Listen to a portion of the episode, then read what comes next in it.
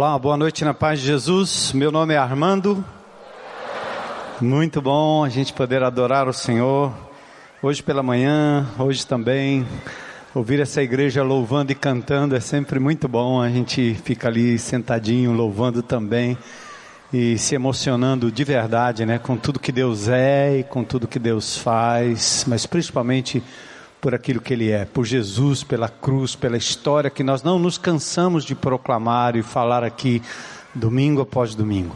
Testemunhos maravilhosos, né, dos grupos de relacionamento. Você não pode ficar de fora. É onde o Evangelho é vivido de forma prática e real, como a gente ouviu aqui no testemunho. Eu também tenho um GR, também faço parte de um grupo de líderes. O GR é um grupo de relacionamento, não é uma reunião são relacionamentos entre pessoas e relacionamentos que eventualmente se reúnem uma vez por semana ou a cada 15 dias em vários bairros dessa cidade para praticar e estimular uns aos outros a amar a Deus através da leitura, da meditação da palavra de Deus, ouvir Deus, ter um encontro pessoal com Deus, Amar uns aos outros significa cuidar, acudir, ajudar nesses momentos de dor, de luta, de luto também. E amar o perdido, né? Proclamar Jesus. Esses grupos, eles são abertos, eles inserem pessoas, eles não discriminam ninguém. A família é bem-vinda. Crianças, adultos, jovens, né? Todos cabem no grupo porque assim, cada pessoa representada num grupo de jovens tem papai, a mamãe, a vovó, o irmãozinho, o priminho e traz para dentro porque a gente sempre tem uma forma de acolher, né? E também os atos de misericórdia, né? São atos que acontecem uh, nesta cidade em várias instâncias e até no interior mesmo. A gente tem ouvido de muitos grupos de relacionamento que têm ido socorrer algumas comunidades que estão perecendo por falta de água. Uh, outro dia vocês ouviram o depoimento de caminhões pipas, né, que foram comprados. Esses caminhões estão se dirigindo a lugares no interior onde a água não existe mais. Então, não só aí, mas também a nossa creche, né, que há pouco tempo aqui fora da comunidade, que é da comunidade, tem sido assistida por muitos grupos aqui. Eu quero convidar vocês, inclusive como grupo de relacionamento, a adentrarem mais esse bairro.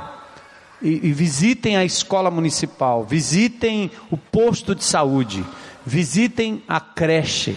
E vocês vão encontrar, não só nestes eh, equipamentos, mas em outros equipamentos, aquilo que nós precisamos continuar orando e clamando para que a prefeitura do nosso eh, município possa realizar e fazer. Muitas das coisas vocês têm feito limpado, pintado, ajeitado, consertado, né?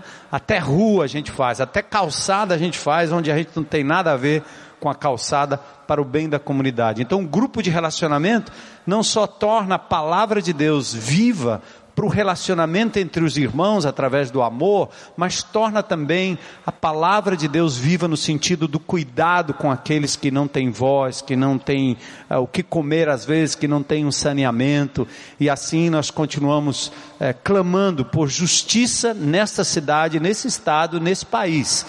Agora nós temos um prefeito reeleito Vamos continuar orando por ele, como vimos fazendo até aqui, e vamos continuar aperreando e cobrando como aquela viúva que não largou a toga do juiz, até que ele disse: Eu vou fazer porque ela está me importunando.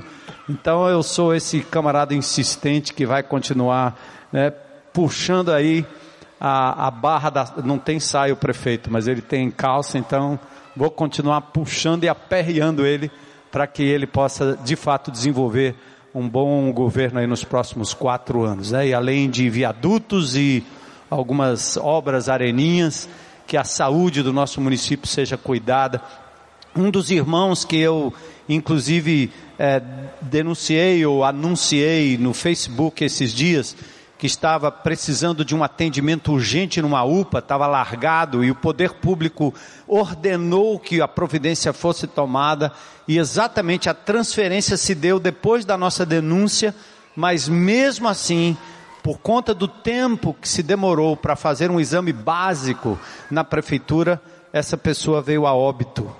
E nós temos outra pessoa na mesma condição que já me ligou disse, pastor, por favor, antes que aconteça de novo, os médicos estão dizendo, vai a óbito, senão eh, se o cuidado primário não for dado exatamente num posto de saúde. Então, nós não podemos nos calar, a gente tem que continuar gritando, né? Eu tenho, eu tenho é, plano de saúde, mas eu já coloquei no meu coração, qual, a próxima coisa que eu tiver, acho que eu vou bater num posto desse aí, para ver se eu sou atendido e se eu morrer, vocês façam um funeral legal aí.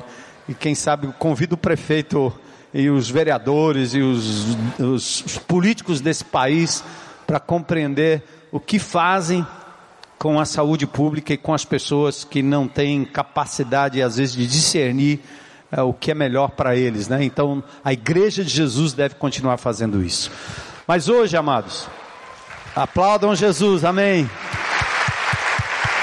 que a justiça corra como um rio, né? Essa é a nossa função, né? Deus tem nos dado tanto, a gente reparte o que a gente tem. Mas hoje à noite eu tenho o prazer de uh, introduzir aqui para vocês o Alex Dias Ribeiro, uh, um amado, um querido.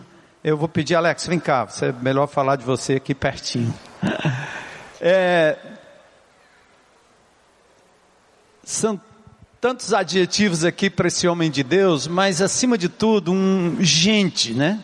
Servo de Deus, um coração na obra. Desde o que eu ouvi falar do Alex anos atrás, ele foi um dos cofundadores, né, junto com Ari Veloso da Igreja do Morumbi, estava lá no começo, ele contou a história. Então, desde que a gente ouvia falar do Alex Dias Ribeiro, ex-corredor de Fórmula 1, e esse tamanho dele é exatamente porque para caber no cockpit de um Fórmula 1 tem que ser pequeno, não pode ser grandão, porque não cabe, né? Então ele tem o tamanho certo para a função né, de piloto. E ontem nós fizemos um passeio juntos também, né? De UTV, eu metido a piloto, mas nada a ver. Eu levei o, o, o Alex comigo e apresentei para os meus amigos, e muitos conheciam. E outro hoje, ele, eu vi num, num grupo que a gente tem dos pilotos, né? O camarada foi, ouviu o nome dele e foi pesquisar. Quando ele pesquisou, puxou um, um, um histórico do Alex Dias Ribeiro. E ele postou assim: rapaz, eu não acredito que eu estava com a celebridade lá e eu não. Aí estava indignado porque ele não entendeu direito que né, o Alex estava lá. Né? Então o pessoal de é, é a mesma coisa que você, sei lá, você é jogador de futebol, de repente você está com um profissional do futebol bem pertinho. Então, o Alex, em termos do automobilismo, do pioneirismo aqui no Brasil, é uma pessoa referência. Ele contou para mim, eu achei muito engraçado de tantas histórias. Ontem ele falou, eu falei, é mesmo? Ele disse assim: Nelson Piquet, o grande campeão também de Fórmula 1 e tudo, foi mecânico dele. Imagina o Nelson Piquet, mecânico dos carros desse homem aqui, né? Aí eu, Fortaleza, você conhece Fortaleza? Conheço, em 69 eu vim aqui para a inauguração do autódromo. Rapaz, eu não era nem nascido, não, eu já era nascido, mas em 69. então Alex não é tão velho assim não, ele começou muito novinho. Mas acima de tudo, Alex é um homem de Deus que tem através dos Atletas de Cristo, que é uma organização missionária, presidiu durante muitos anos. O Alex tem um acesso ao coração desses grandes atletas da seleção brasileira, dos grandes clubes, né? Homens de Deus, alguns até crentes mesmo para valer, né? Alguns pastores, Jorginho, uh, tem, tem Tafarel, tantos outros que estão em atividade também. Agora nas Olimpíadas, ele disse que esteve lá também durante as Olimpíadas, porque ele, eu acho que ele é uma espécie de um embaixador dos atletas do Evangelho, muito respeitado e tem livre acesso à Vila Olímpica, a qualquer desses eventos, inclusive na Fórmula 1, ele já me contou histórias maravilhosas. Então ele lança um livro, é, Força para Vencer, não é isso?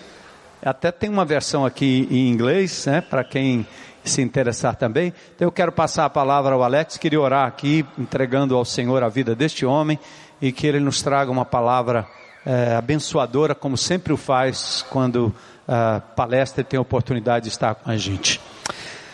Deus, eu quero te louvar por essa noite poderosa, maravilhosa, em que o Senhor começou a trabalhar nas nossas vidas desde quando estávamos em casa e nos preparando para esse momento. E aqui, quando o teu povo se reúne, dois ou três, mais do que dois, mais do que três, em teu nome, nós sabemos que tu estás e o Senhor age de forma poderosa. Por isso nós te pedimos, usa o teu servo Alex, obrigado pela vida dele. Cuida dele, da saúde dele, da sua amada esposa, Senhor. Cuida dos seus filhos, o netinho também que apareceu agora. Louvado seja Deus por essa fase da vida dele. Quero te agradecer pelo testemunho, Senhor Oh, como nós precisamos de homens íntegros, homens de Deus, que atravessam a história do nosso país com integridade, falando do teu amor e vivendo o teu amor.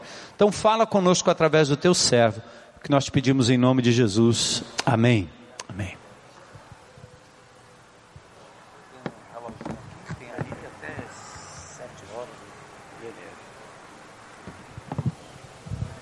Boa noite. É uma alegria estar com vocês aqui hoje. E é sempre difícil para mim dar a largada. E ontem a gente andou. Eu, eu, nunca pensei que um pastor andasse tão rápido. Vocês não imaginam o que esse homem faz atrás de um volante. Foi muito legal. É, a gente se divertiu um bocado. Ele até deixou guiar o carro de corrida dele, coisa que piloto não costuma deixar, não. Uh, mas hoje eu estou aqui no cockpit dele, né? E eu olho um cockpit desse tamanho, Amanda, eu me sinto assim, como um cara que está pilotando uma jamanta de 40 mil toneladas a 300 por hora.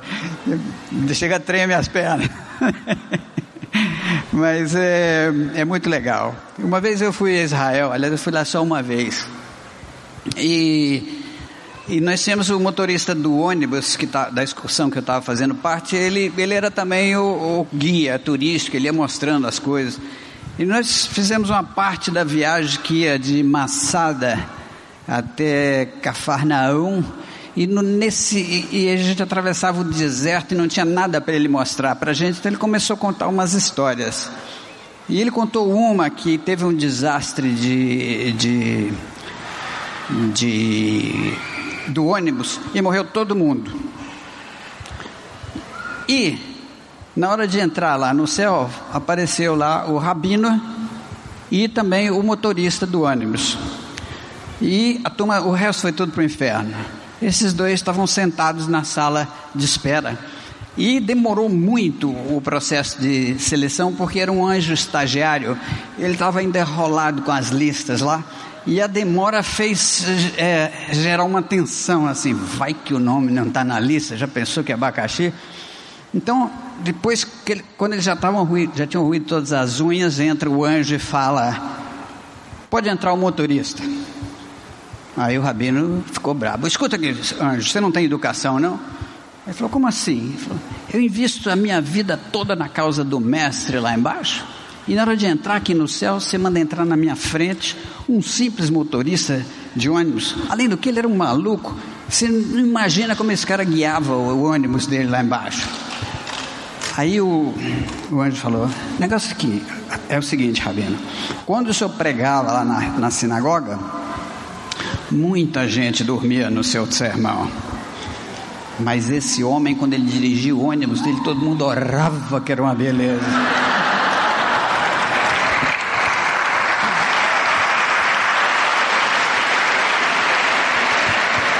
Então hoje, graças à coragem do Armando, está aqui um, um, piloto de corrida que é muito mais pirado do que motorista de ônibus. Então aperta o cinto aí que nós vamos andar rápido aqui. É, Deus tem posto uma mensagem no meu coração. É, começou na, na Igreja Batista do Murumbi, da qual eu sou membro, na última conferência missionária. Nós temos uma conferência missionária todo ano. E esse ano surgiu um, um, um nome novo e um fato novo para mim que se chama Igreja Missional. E eu estou com esse negócio de igreja missional na cabeça, eu tive que convencer o, o, a cúpula da igreja uh, a eles me darem um espaço para eu falar desse livro novo. E eu precisava me justificar perante eles, então eu criei uma linha de argumentação e depois eu vi que isso não é uma coisa minha, é uma coisa que vem de Deus. E a grande pergunta que vocês podem estar fazendo, Alex, o que é uma igreja missional? Uma igreja missional, pelas definições que eu aprendi recentemente, é uma igreja onde cada membro da igreja é um missionário, cumprindo o ID por todo mundo de Jesus no seu mundo de influência. Eu tive assim o privilégio de dar várias voltas ao mundo na pregação do Evangelho, montado num púlpito que andava 200 por hora, uh, com essa mensagem Cristo salva. Mas a palavra mundo se refere também ao mundo de influência de cada um de nós, onde Deus nos plantou para exercermos a nossa função aqui na terra. Então, uma igreja missional onde todo mundo é um membro, um missionário atuante com grande influência como sal da terra, luz do mundo e bom perfume de Cristo. Uma igreja missional pode transformar uma comunidade. E se todas as igrejas fossem missionais, causariam um tremendo impacto no destino e na moral dessa nação. Mas infelizmente, essa não é a realidade. A nossa igreja brasileira é uma das que mais cresce no mundo, mas a influência dela na nossa sociedade não tem sido proporcional ao seu crescimento numérico.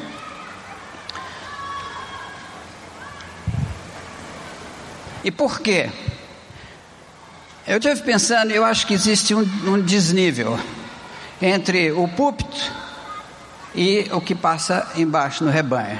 Eu estou aqui com um metro e vinte de desnível. De cima desse púlpito, é, todo domingo vem aqui o pastor cheio de amor para dar, com as revelações de Deus, com coisas lindas para dizer, mas o fato que ele enviou uma mensagem não quer dizer que ela foi ouvida. Quando eu era menina, eu tinha que ir para a igreja na marra porque os meus pais iam, mas eu não entendia nada e nem estava interessado. Minha cabeça não estava lá. Eu estava só sentado, mas eu não estava ouvindo. E muita gente vem aqui e não ouve. Se ouve, não quer dizer que entendeu o recado. Se entendeu o recado, não quer dizer que vai haver alguma mudança de vida ou de comportamento ou uma decisão a ser tomada. Então, existe essa grande diferença de comunicação e também de vivência. Que domingo aqui nós somos todos santinhos, bonitinhos, com a camisa cheirosa, santo, nossa auréola bem brilhando, mas de segunda a sexta, lá no mundão brabo, o buraco é mais embaixo. E é muito difícil de viver a vida cristã nessa, nesse estado de graça que nós estamos aqui. E tem muita gente que pensa que a vida cristã é para ser vivida só na igreja no domingo. Lá fora o cara dirige no trânsito que nem um demônio e, e, e faz qualquer coisa. Então, é, nós vivemos esse problema que a gente tem que tratar é, na mão de Deus. Nós sabemos muito sobre teologia e bem pouco de humanologia. Talvez essa palavra não tenha no dicionário eu inventei, e se tiver, não sei se é o sentido que eu quero dar aqui. Mas é, a gente entende mais de teologia do que como é que funciona a nossa cabeça e como é que funciona o nosso relacionamento com Deus.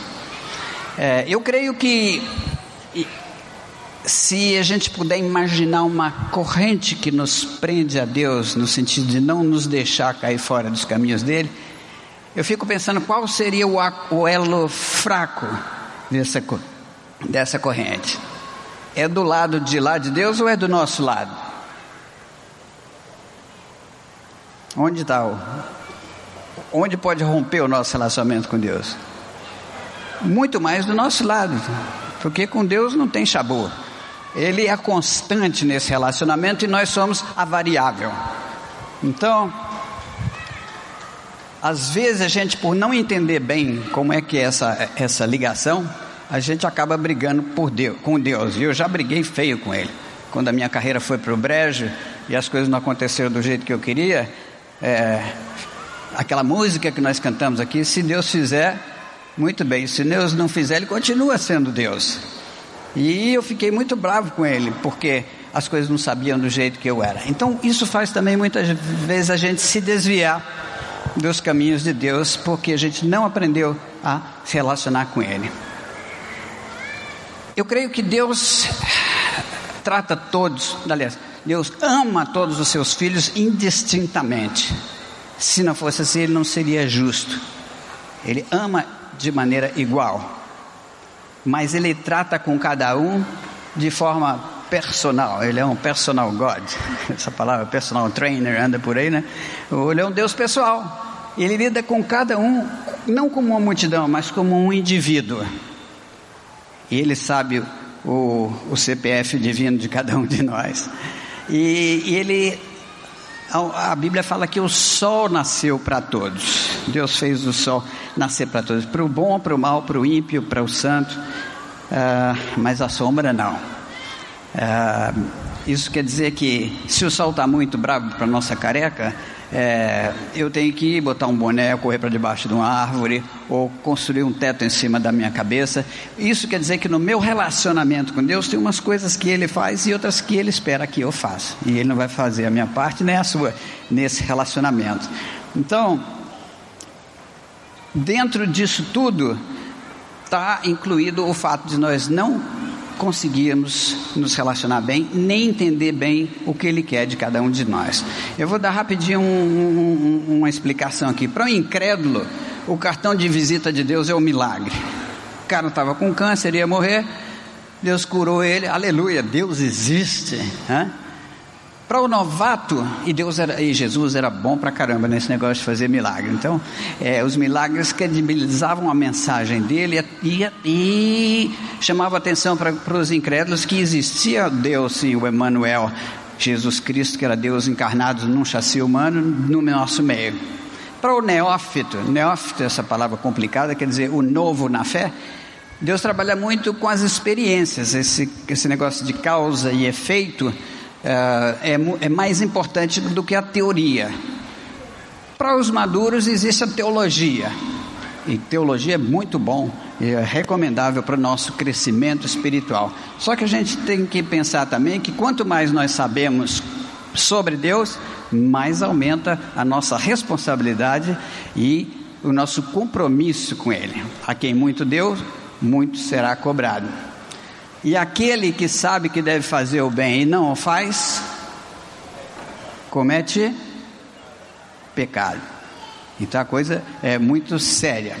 Isso nos coloca diante de algumas verdades. O mundo jaz no maligno, o diabo está vivo e ativo no século 21, vídeo Jornal Nacional, você vê lá, é só notícia ruim, só desgraceira, e no fim eles vão dar uma noticiazinha de que desenca desencalharam uma baleia, ou que salvaram o ursinho panda, e isso é só para tirar o gosto amargo de tanta notícia ruim, é, das, das coisas, das barbaridades que acontecem no mundo. A verdade é que Deus não nos chamou para um piquenique. Nós estamos em guerra e Milhões de pessoas estão morrendo todo dia longe de Deus. E no Brasil, eu cho fiquei chocado com uma estatística que eu descobri recentemente, que o Brasil mata por ano o mesmo número de soldados americanos que morreram na guerra do Vietnã em quase 10 anos de guerra. A gente mata um Vietnã por ano. Então, é, é, é, é, uma temeridade a gente sair de casa hoje em dia sem ler o Salmo 91, que é o maior seguro que existe, a maior pólice de seguro. E agora eu falei de muito problema. Né? A turma está morrendo, eles estão indo para o inferno, o inferno é quente, hell is hot. E se nós não fizermos nada, a coisa vai ficar muito ruim para algumas pessoas que nós poderíamos evitar que eles lá fossem parar. Pintei um quadro negro, mas é a realidade. E agora eu queria apresentar para vocês, antigamente um jogador chamado Dada Maravilha, que era uma figuraça, ele costumava dizer: vocês vêm para mim com a problemática e eu tenho a solucionática. então vamos falar um pouco da solucionática.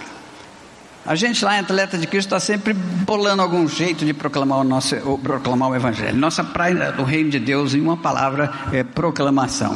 Então, pensando na multidão dos muitos ímpios e neófitos, nós decidimos oferecer ao corpo de Cristo um meio de chegar ao coração do ser humano com a palavra de Deus através de uma mídia mais fácil de ser compreendida e assimilada. E assim nós fomos buscar no esporte uma linguagem. Ah, mais fácil de entender. Tendo dito isso, eu quero falar um pouco agora sobre o esporte.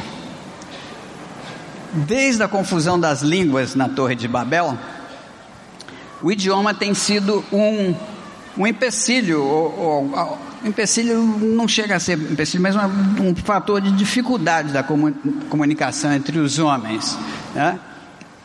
Mas Deus, na sua sabedoria, Ele criou as linguagens universais. Primeiro foi a música, antes da música, a arte, depois a música, e nos nossos tempos, a linguagem universal por excelência é o esporte. Quando o homem corre 100 metros em menos de 10 segundos, todo mundo já entendeu uh, o tamanho da façanha. Está né? Tá aí o, o homem mais rápido do mundo, Bolt, com um novo recorde mundial de 9,58.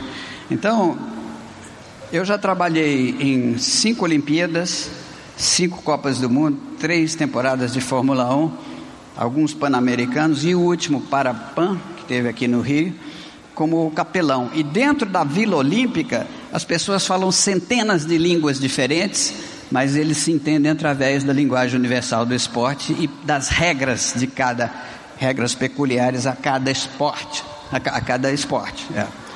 Ah, o esporte também eu descobri que é um fator de mobilização de massa. Você mobiliza um país através de guerras, onde o povo se une para lutar contra uma nação inimiga, através de grandes catástrofes onde o pessoal se, se une, se motiva pela solidariedade, ou através das, dos grandes eventos esportivos. Então, no tempo que o Brasil estava com a bola cheia, é, no futebol, em dia de jogo do Brasil na Copa do Mundo, você podia sair pelado ao meio-dia, que ninguém ia notar que você estava nu, porque está todo mundo sentado em frente a uma televisão vendo o jogo e torcendo. É, e tem essa capacidade não só de juntar a gente em torno de um propósito, mas também de motivar e de levantar a moral de uma nação. Eu sou de um tempo que, quando eu era menino, uh, o Brasil era um país subdesenvolvido. E eu fui criado na roça e andei, viajei no lombo do burro, uma viagem de seis horas em cima, eh, na garupa de um cavalo, que eu era muito pequeno, não, não podia pilotar uma máquina daquela. Mas eu estava na, na garupa do dono da fazenda. E era uma tropa, e nós viajamos para ir nessa, nessa fazenda. E depois, rapidinho, o Brasil saiu dessa condição de país subdesenvolvido para a sexta potência mundial em 50 anos, motivado pelas cinco vitórias é, como campeão do mundo no esporte mais popular do mundo inteiro, oito títulos na Fórmula 1 e muitos outros. E isso levantou a moral do brasileiro não só para jogar com a chuteira, na, o coração na ponta da chuteira, mas também no homem do campo, no homem da fábrica, uh, no homem do escritório. O brasileiro passou a, a ter orgulho de ser brasileiro e chegou a ser considerado o povo mais feliz, o povo mais feliz, o povo mais otimista do planeta. Não é a nossa realidade hoje, mas o esporte tem essa capacidade. E também é um fator de integração. Ele rompe barreiras políticas, raciais, sociais, religiosas. Né? Não tem problema, mais da metade da população do brasileiro tem negros, tem brancos, tem de tudo ali. E a turma se entende e os preconceitos caem por terra uh, quando o assunto é esporte. E é também uma baita linguagem que pode ser usada tanto para o bem como para o mal uma linguagem de comunicação. E como a gente pode ver, cadê o slide? Alguns exemplos aí do tempo que os que atletas de Cristo estavam bombando. Aí está aí o Tafarel, que pegou um pênalti que decidiu a Copa do Mundo de, do 2000 e, de 94. E está aí o Edmilson com Jesus Loves You. Uh, essa mensagem foi na vitória do Penta e eu estava na arquibancada, eu levei as camisetas para eles vestirem, convenci eles a pôr a camisa, e quando eu vi eles lá ajoelhados no meio do campo em Yokohama e se levantaram e mostraram essas camisas, e a TV deu um zoom neles, eu falei, chefe, pode me levar, que eu já cumpri a minha ambição secreta.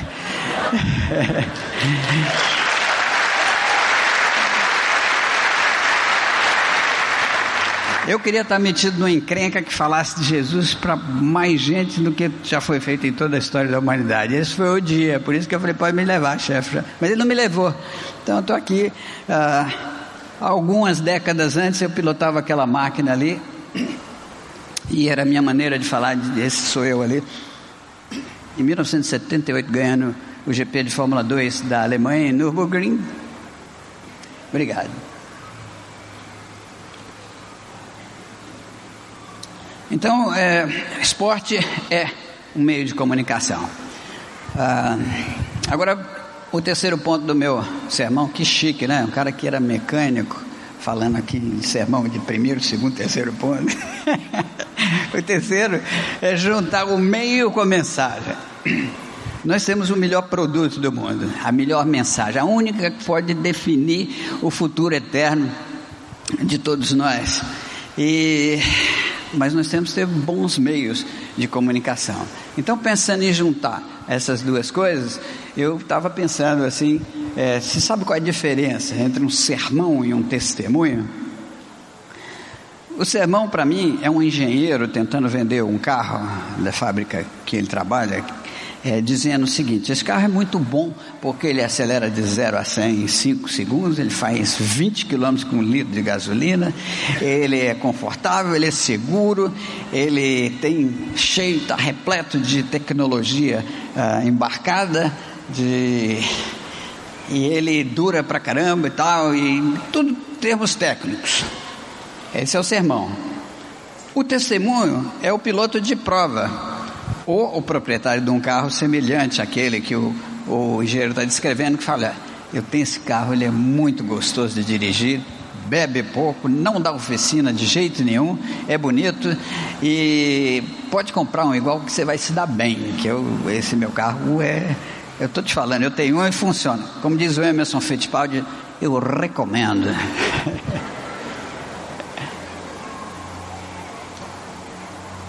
E foi baseado nisso que surgiu a ideia de produzir essa ferramenta que nós chamamos de Força para Vencer histórias de superação para ajudar você a viver melhor. Que força é essa? Essa é a força que criou o universo onde nós vivemos. É a força que, numa soprada só, transformou um Adão de barro em alma vivente. Estamos falando da maior força, do maior poder que já existiu e que existe no universo. Para vencer, para vencer o quê? Para vencer os obstáculos da jornada, para vencer a ação do inimigo das nossas almas, o sistema corrupto e perigoso do mundo em que vivemos. Ah, e o para, a força para. O para é a nossa fé em ação. Essa é a vitória que vence o mundo, a nossa fé. Vamos repetir?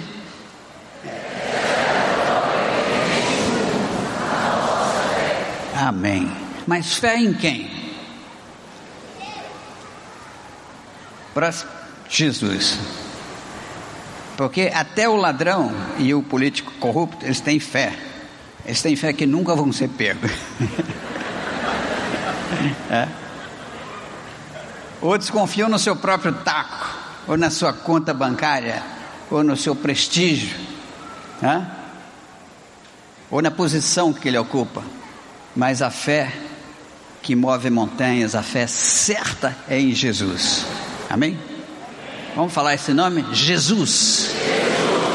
It's all about Jesus. Ou seja, é tudo sobre Jesus. Sem Ele não tem conversa. Ele é o grande vencedor.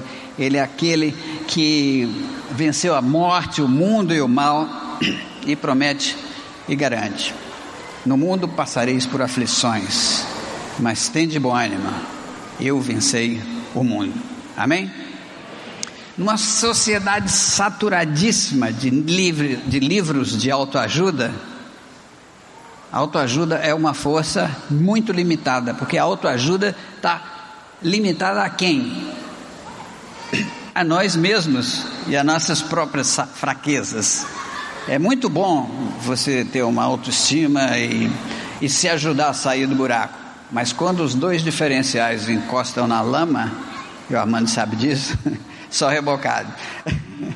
Então, essa grande força, é, é, esse é um livro de autoajuda com L, ok? Autoajuda, ajuda do alto. Então, essa é a nossa proposta com o Força para Vencer.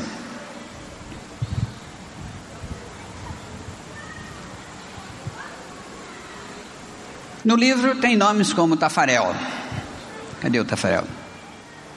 Tafarel. Logo no primeiro capítulo, ele conta pra gente como foi a final da Copa do Mundo de 94. Como ele pegou o pênalti, o que, que passou na cabeça dele naquela hora que o mundo inteiro estava virado para esse lance final e tudo acabou assim com essa foto. Foi por causa dessa foto que eu escrevi o livro Quem Venceu o Tetra porque ela apareceu no LA Times de segunda-feira e estava lá um homem ajoelhado glorificando a Deus. E nós tínhamos orado, Senhor, que vença a Copa do Mundo, o país que puder trazer maior honra e glória ao teu nome e que puder, puder através desse título, levar o Evangelho aos quatro cantos da terra. E, e essa foto foi a resposta da nossa oração.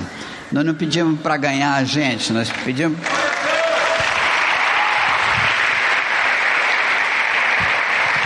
Glória a Deus. A gente não pediu para o Brasil ganhar, a gente pediu que ganhasse aquele país que fosse glorificar e usar isso para a proclamação do Evangelho. E daí eu, as minhas as minhas reuniões com eles foi em termos de trazer para eles a, a necessidade de classificar o Brasil para ser esse país. Então, quando eles ganharam, eles estavam bem afim de fazer isso e foi o que eles fizeram, tá? Uh, depois do Tafarel tem mais um outro astro do filme, Ayrton Senna, tricampeão mundial, o homem mais rápido do mundo e o melhor piloto de todas as, de toda a história do automobilismo. Uh, Segunda-feira depois da tragédia de Imola, o telefone de Atletas de Cristo tocou o dia inteirinho e a pergunta é: Ayrton Senna foi para o céu? Esse é o título do capítulo dele no livro, e lá está a resposta. É, depois tem mais Jorginho. Jorginho jogou essa Copa de, de 94, foi parte do time tetracampeão. Hoje ele é, ele é hum, técnico do Vasco da Gama. O Silas também jogou na seleção na Copa de 90, foi o melhor discípulo que eu já tive. Uh, um homem de Deus. E há 30 anos atrás, a gente lançou em parceria com a missão americana um livro chamado Força para Viver, um livro azulzinho que ficou conhecendo como o livro do Silas. Quantos aqui sabem disso? Levanta a mão aí, só para eu ver. Olha tem alguns jurássicos aqui que estavam vivos naquela época. Esse livro Força para Viver é o avô desse Força para Vencer que nós estamos lançando agora. O primeiro é, foi, foi distribuído para 3 milhões de pessoas e 600 mil escreveram de volta um, um, cartão de resposta comercial dizendo que entenderam a mensagem e aceitaram a Cristo como Salvador. 600 mil.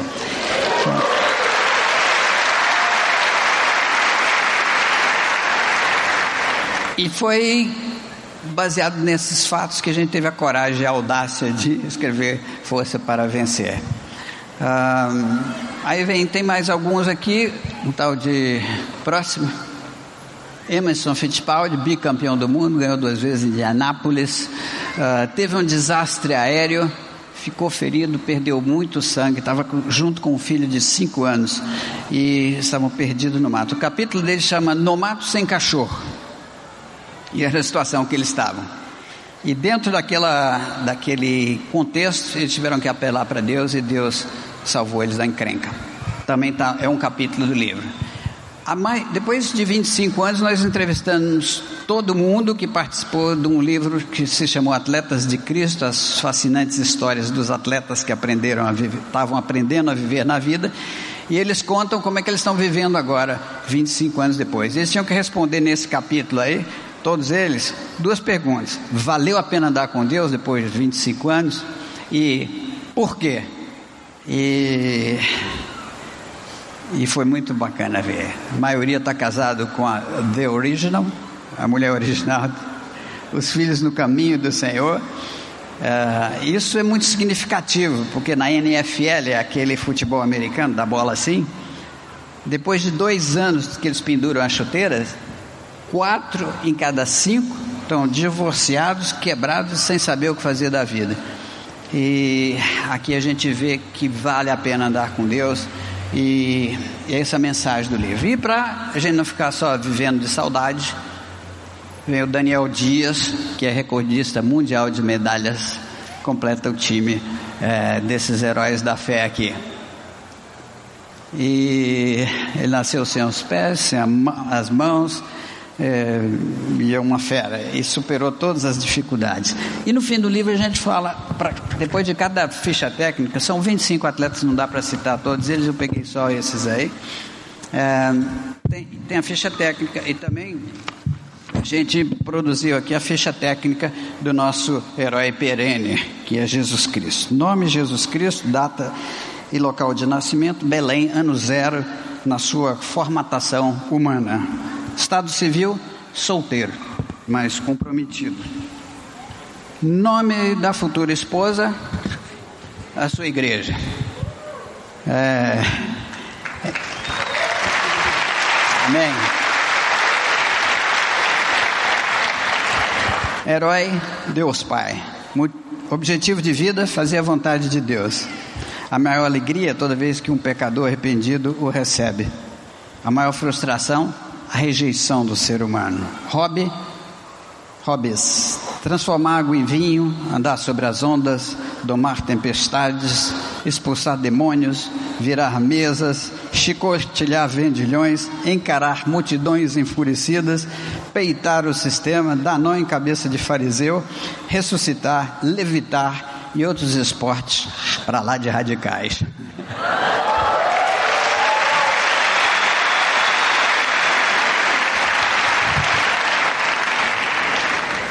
E para encerrar o quarto ponto, e daí? O que isso tem a ver comigo? Você pode estar perguntando. Né? Eu gosto muito dos desenhos do Bira, ele era o cartunista que fazia os desenhos do Jornal dos Atletas de Cristo. Ah, e essa figura é muito grande. É, o que, que isso tem a ver comigo?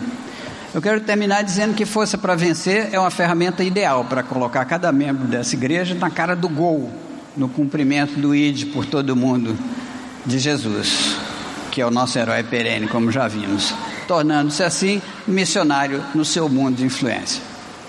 Ah, nós começamos essa conversa aqui eh, definindo o que é a igreja missional. Você ainda se lembra? O que é mesmo a igreja missional? Todo mundo uma vez? Não, vamos lá. Fala para mim. O que é uma igreja missional?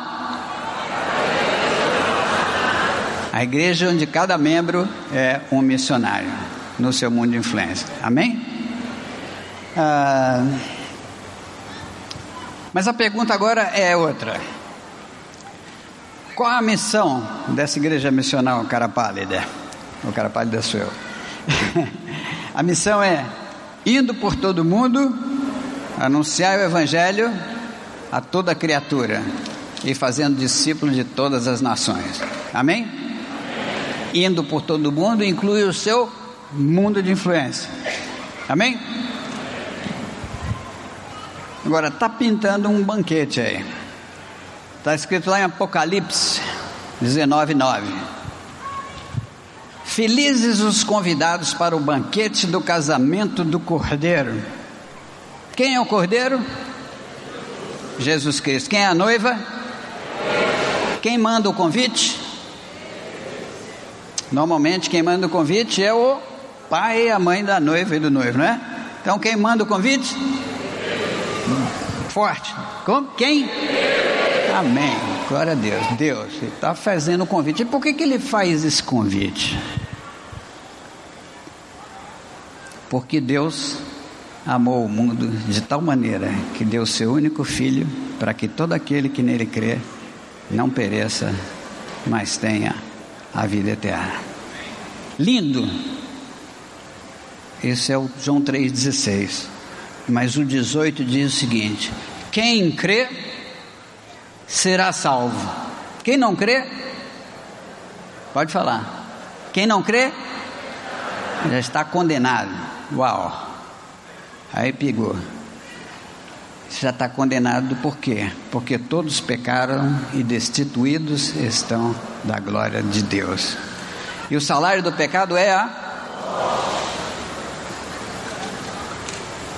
Uma vez eu vi um quadro que, uma noite escura, uma igrejinha na beira de um abismo, só a luzinha acesa e todo mundo cantando glória, glória, aleluia lá dentro, e um monte de gente passando na noite escura, perdida e caindo no abismo.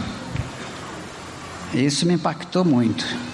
Muitas vezes a nossa vida espiritual, eu estou garantido, estou passaporte garimpado, ah, carimbado para o céu, vou ficar aqui numa nice, só marataneando, né? Maranata, hora vem Jesus. Mas a corrida da vida, o verbo é outro, é maratonear, é correr a carreira que nos está proposta e cumprindo a vontade do Pai. E a vontade de Deus é que nenhum se perca. Como você pode dormir tranquilo sabendo que alguém da sua família, alguém que lhe é muito querido, vai ficar de fora desse banquete, se continuar nessa rota que está indo de incredulidade e de não aceitar Cristo como Salvador. Como você vai dormir tranquilo sabendo tudo isso que nós falamos aqui? Que o céu é quente e é para lá que eles vão. E nós temos a solução. Deus podia evangelizar o mundo Ele mesmo. Se eu fosse Deus, ainda bem que eu não sou, eu fazia assim: eu desligaria o sol ao meio-dia, clique, só trevas faria um baita terremoto, daqueles de tremer tudo sem machucar ninguém. E falaria pela voz do trovão: Aí moçada, dez minutos para se arrepender.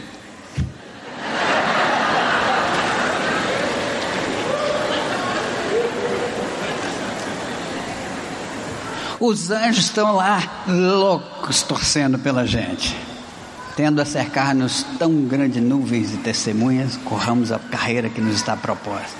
Quando a gente consegue ganhar alguém para Cristo, eles, ah, festa no céu, toda vez que um pecador arrepende. Quando nós damos uma pisada na bola, o que é que a multidão dos anjos lá? Uh, igualzinho no campo de futebol. Uh, essa, essa eu não perdia de jeito nenhum. Mas Deus, no seu poder, escolheu se limitar à nossa própria capacidade e deixou essa incumbência maravilhosa para a gente, que não é obrigação de jeito nenhum, é um privilégio a gente participar da salvação das pessoas, sendo os portadores da mensagem. Como ouvirão se ninguém anunciar o Evangelho? Né? Como anunciarão se não forem enviados? Então, nós estamos perto do Natal. Natal fala da vinda de Jesus, o maior presente de Deus para a humanidade e uma época de dar presente. E aí eu queria recomendar esse presente aqui para você dar para os seus queridos. Ele custa 29 e um custo-benefício fantástico. Ele custa R$ 29,90 nas livrarias, nós estamos vendendo ele por 20 aqui. E para você ir praticando o ID por todo mundo no seu mundo de influência, a gente preparou aqui um pacote missional que diz o seguinte: esse pacote contém o melhor presente que você pode oferecer às pessoas queridas ou significativas em seu círculo de influência e relacionamento, cumprindo a ordem de Jesus Cristo aos seus seguidores em todas as gerações, indo por todo mundo anunciar o Evangelho a toda criatura. Aqui atrás eu escrevi umas instruções de como você pode usar isso aqui e se tornar um ganhador de almas no seu meio de influência. Começa escolhendo 10 que você sabe que se você não fizer nada, eles vão para o buraco mesmo. E E se você for muito tímido muito ruim de serviço, você só vai lá e fala assim: ó, dá uma olhada nesse livro que eu estou te oferecendo. dá uma lida, depois fala qualquer coisa para mim. E eles vão voltar para você, porque esse livro vai pôr uma pulga atrás da orelha enorme. E inevitavelmente eles vão querer saber mais sobre isso, algumas explicações. E aí você, meu amigo, está na cara do gol para pôr a bola para dentro, tá bem? É... E a frase final é: Esse é um presente que pode decidir o futuro eterno das pessoas que eles são importantes e caras. Amém? E se você topar praticar isso, você vai ser o felicíssimo membro de uma igreja missional. Amém? Vamos orar, baixe sua cabeça. Paizão querido, nós queremos te louvar por esse privilégio tremendo que o Senhor nos concede de sermos teus parceiros. Ajuda-nos a ser ousados, ajuda-nos a ser criativos, ajuda-nos a ser proativos na proclamação do Evangelho de Jesus Cristo.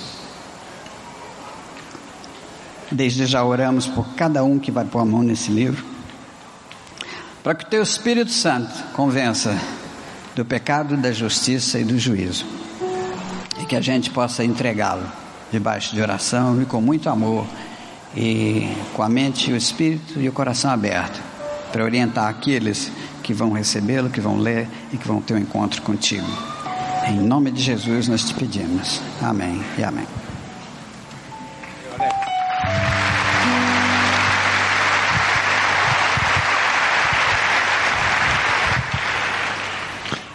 Obrigado, Alex. Então, esse homem de Deus que é, vive, é sustentado inclusive com um missionário lá da Igreja Batista do Morumbi, e se dedica integralmente a esse trabalho com os atletas, né?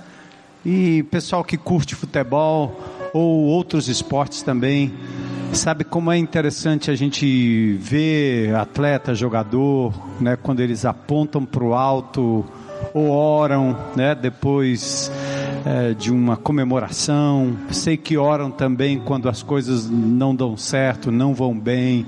Então é muito bom. E o livro é um instrumento, uma ferramenta que Deus tem dado. De novo, o esporte é um canal muito importante. Nós temos aqui do outro lado da rua o Jorge, que é daqui da comunidade também, que mora do outro lado da rua ele lidera um ministério com crianças aqui, eu acho que são 60, quase 100 crianças, todos os sábados. Esses meninos são os meninos aqui deste bairro, alguns são meninos ligados ao tráfico que de repente abandonam ah, essa prática porque se envolvem com o futebol e com isso dão acesso ao, ao coração deles. E o Jorge prega a palavra de Deus. É, o Peter está fazendo lá na Jocum também um torneio é, de futebol para os meninos, também um tremendo instrumento para alcançar a comunidade. o esporte pode ser usado. E o seu grupo de relacionamento pode também, é, num certo sentido, promover eventos, não precisa ser uma partida de futebol, pode ser uma brincadeira de voleibol, traz aqui para o Pedras, né?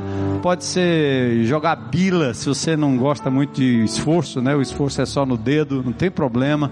O esporte não tem que ser só futebol só automobilismo, mas você pode promover jogos de mesa um sábado, uma manhã, um domingo e convidar os seus amigos que talvez não viriam para um culto ou não gostariam de participar de uma reunião é, de um GR com medo de comprometimento e você usa ah, o esporte, a prática, o lazer como uma forma de agregar e trazer essas pessoas para mais perto. E obviamente, né, você como o jogador, como atleta, deve sempre procurar colocar em mente que você está glorificando a Deus na sua forma de praticar o esporte, né? Então, a forma limpa, a forma lícita, e isso você é muito visto pelas pessoas ao redor. No mundo em que eu é, gravito, né? Desde 2003, que foi o primeiro título que é, Deus deu aqui. Eu já contei a história para vocês, né? Eu e Solon, foi um milagre de Deus realmente. De lá para cá são anos de, de testemunho da graça e do poder de Jesus. Eu me lembro quantas vezes nós saíamos para os ralis por aí e o pessoal ia muito solteiro, né? Sem a mulher. E lá na hora, o dia seguinte era, era o dia da corrida e à noite era aquela farra tremenda por aí, né? E eu sempre insistia que eu tinha que levar minha mulher, minha esposa, eu estava sempre falando dela e falando da minha esposa. E eu sei que depois de muito tempo nós vimos essa prática ser mudada e as mulheres sendo incluídas, as esposas, porque as que eram incluídas não eram as esposas em muitos casos, né? Eu até me lembro de uma brincadeira de um amigo nosso, estava no rally, eu era estava no começo, e nós estávamos assim umas oito horas num restaurante comendo, a noite viria, seria uma noite longa para eles, né? Eu iria dormir para tentar acordar no outro dia e correr. Aí um desses aí pegou o telefone e, e era a mulher dele ligando, né? E aí, meu amor, tudo bem por aí? Ele disse: Tudo bem, onde é que você está? Eu estou aqui, eu estou com o pastor Armando aqui. A mulher deve ter achado um espetáculo, né? Tá com o pastor aqui, tá firme, seguro. Aí quando ele desligou o telefone, eu disse: Cabra safado, você vai dormir comigo hoje. Você não, já que você citou o meu nome, você vai dormir comigo. Eu vou te levar, vou te amarrar na cama. Você vai ficar lá, porque quando eu voltar, eu vou dizer para tua mulher que você se comportou, nem que tenha sido na algema, né? Mas é assim a gente vai influenciando, né? E depois com o tempo, hoje a gente anda no rally e vê o marido, eu, nesse final de semana mesmo, você viu, né? O, o, marido com a esposa, as crianças, né? Então, é uma coisa linda que o Evangelho de Jesus faz quando nós nos comportamos da forma digna do nome de Jesus. E o Alex fez questão em todo o tempo de dizer que a nossa força não vem de nós mesmos. É, nós aprendemos isso com celebrando a restauração. Nosso poder superior se chama Jesus Cristo. É Ele que nos tira das trevas, é Ele que nos ressuscita dentre os mortos, é Ele que nos cura, que nos liberta do vício, eh, da insignificância, do vazio. E a cada domingo nós nos reunimos aqui para celebrarmos esse Jesus que nos libertou e continua investindo na nossa vida. E eu quero aproveitar esse momento que o Alex nos propiciou aqui para perguntar se tem alguém aqui hoje à noite, ou talvez lá na tendinha, ou, ou assistindo a gente pela internet, que gostaria de publicamente, Jesus diz assim lá em Mateus 10, né? Aquele que me confessar diante dos homens, eu confessarei diante do meu Pai que está nos céus. Eu acho muito legal, o atleta gosta de vestir a camisa do time dele, né? Às vezes mesmo perdendo ele vem com a camisa. Mas quando ganha, ele se orgulha de ter a camisa, ou do Fortaleza, ou do Ceará, ou do Ferrinho, ou, né, seja lá o que for, Santos, e Flamengo e Corinthians e tal. Se orgulha do time, se orgulha da roupa, se orgulha da marca, né? E nós muitas vezes nos envergonhamos eh, de publicamente dizermos eu quero Jesus como meu Senhor e Salvador. E ele, Jesus disse: aquele que me envergonhar é, diante dos homens, eu vou envergonhá-lo diante do Pai também. Você está me negando, mas aquele que me confessar diante dos homens, eu também o confessarei diante do meu Pai que está nos céus. É por isso que a gente ah, faz questão de convidar você a publicamente dizer: Eu quero entregar a minha vida a Jesus. E aí a celebração, nós sabemos o que você está expondo com a sua decisão. É a boca que confessa e às vezes um gesto também. Então, se tem alguém aqui hoje à noite que já é, entende e está compreendendo a mensagem, gostaria de dizer: Eu quero Jesus como meu Senhor e meu Salvador. Eu preciso dessa força para me libertar, para viver e para a minha vida eterna. Eu entrego a minha vida a Jesus. Se tiver alguém aqui, levanta a sua mão aí onde você estiver. Hoje pode ser um dia, o seu dia, o dia de salvação. Alguém hoje à noite para dizer: Eu quero, eu quero. Glória a Deus. Glória a Deus, glória a Deus, glória a Deus. Você que está ao redor aí, celebre isso, abraça. Como disse o Alex, festa nos céus. festa nos céus. Glória a Deus. Ali tem, ali também. Que dia, né? Que coisa tremenda. Então vamos ficar em pé, vamos encerrar o nosso culto hoje à noite. E eu quero convidar você que entregou sua vida a Jesus a vir aqui à frente. Nós temos amados irmãos do Conexão que vão orar com você eh, vão falar com você e recebê-lo na família de Deus. Venha com seus amigos, venha aqui à frente, venha com o GR, que talvez eh, são aqueles que têm trazido você até aqui e trazido você aos pés de Jesus. Louvado seja Deus, uma boa semana na paz do Senhor. E o livro estará ali perto da cantina para você adquirir quem quiser, quem puder, tá bom? Vamos prestigiar esse tempo precioso. O Alex vai estar por lá agora na nossa saída também. Uma boa semana na paz do Senhor.